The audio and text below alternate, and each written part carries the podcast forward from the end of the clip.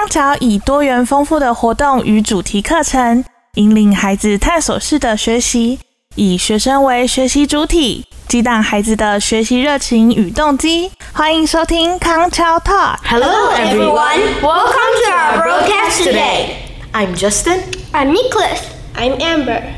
Hey, do you guys have any plans for the next weekend?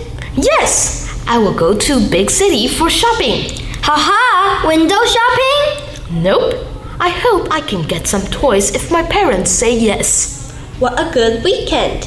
What are you planning to buy? I have no idea. But I'm sure there will be a wide range of choice. I think of buying a new Lego. Wow! Remember to show me if you buy it next weekend. I also recommend you the food court at Big City. Perhaps you can dine at there with your family.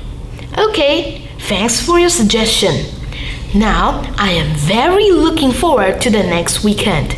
Nicholas, what about you? I guess it will be a busy weekend because I have a chess class before having a movie night. But playing chess is one of my hobbies, so I found it very interesting. Wow, it sounds good. I also have to go to the talent class, but it is scheduled on weekdays, so I can take a rest on weekends. I see. What do you usually do at home on weekends?